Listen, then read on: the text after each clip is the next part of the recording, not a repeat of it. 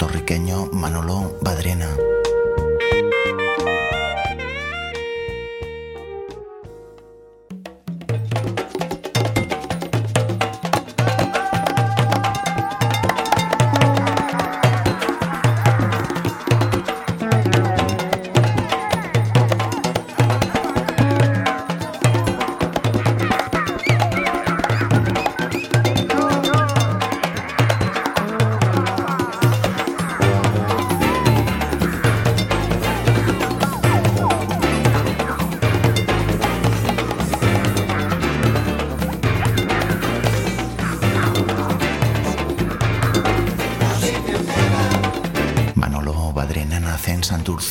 Puerto Rico, en marzo de 1952. Su madre era una bailarina melómana que escuchaba una gran variedad de música, mientras que su padre, que viajaba mucho por cuestiones profesionales, tenía la costumbre de comprar discos en todos los países a los cuales se desplazaba. Todo ello enriqueció enormemente la cultura musical de un inquieto Manolo Badrena. Comenzó estudiando teclados, luego guitarra y de forma eventual batería, pero la percusión siempre estuvo presente en las calles de su Puerto Rico natal. Padrena pasaba horas tocando y admirando e intentando asimilar las técnicas de artistas locales como Cortijo, Canario o Modesto Cepeda y de otros percusionistas cubanos o dominicanos. Poco después asistió a diversos clinics con músicos como Walfredo Reyes o Joe Morello. En 1974 decide trasladarse a Los Ángeles. Al poco se le presenta la oportunidad de asistir a una prueba para una grabación de Wither Report gracias a su colega Alex Acuña, que en esos momentos ya pertenecía a la banda de Sawinol. La candidatura de Badrena prospera y es elegido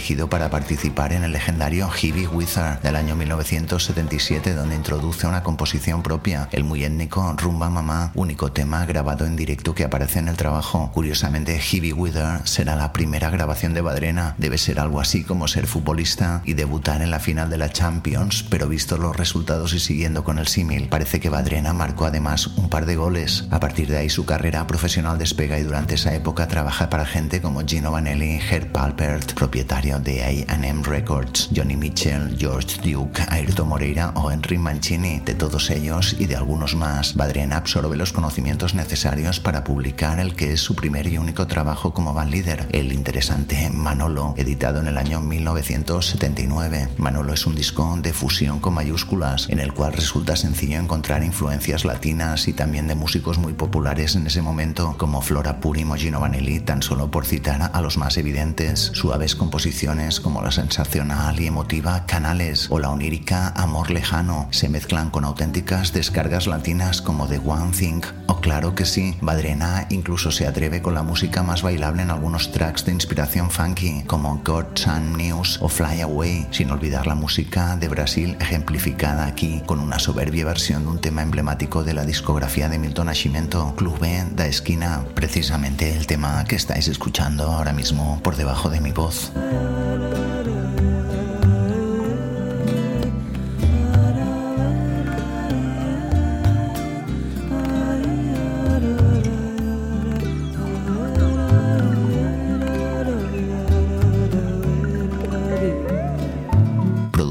Por Herb Palpert y con una nómina de músicos entre los cuales destaca gente como Jaco Pastorios, Hugo y Jorge Fatoruso, Ávila Boriel y Carlos Ríos. Manolo es una propuesta muy estimulante pero que no recibió demasiado apoyo por parte de la discográfica, cosa que le condujo a un fracaso comercial muy poco justo. Es por ello que hemos decidido dejarla en nuestro tejado al alcance de todo aquel que se asome por aquí, sobre todo teniendo en cuenta que es un trabajo prácticamente imposible de encontrar en el mercado a no ser que estéis dispuestos a abonar su precio a algún coleccionista. Tras la publicación de Manolo, aún en el año 79, Manolo Badrena decide trasladarse a New York con la intención de buscar nuevos retos. Pronto recibe una oferta para trabajar con el pianista Eubie Blake. Después llegarán sus colaboraciones con The Breaker Brothers, Amak Jamal y Elian Elias. Durante los años 80, Manolo tocará junto a artistas de la talla de Steve Kahn Eight Witness, con Anthony Jackson y Steve Jordan, con Tony Horta, Neil Rogers, Blondie, Talking Heads, Michael Franks, Marcus Miller, Bill Evans, Debbie Harry, Tom Club y Spiro Gira, para quienes escribió el éxito Nusongo, además de participar en algunas de sus más memorables grabaciones. Ya en los años 90 Badrenas incorpora la formación de Sawinul Syndicate, en la que permanecerá hasta la muerte de Joe Sawinul, que se produjo el 11 de septiembre del año 2007. Colabora también con artistas de la talla de Salif Keita, Richard Bona, María Joao, Etienne Mbappé, Zakir Hussein o Víctor Bailey, bajista de With the Report desde la trágica desaparición de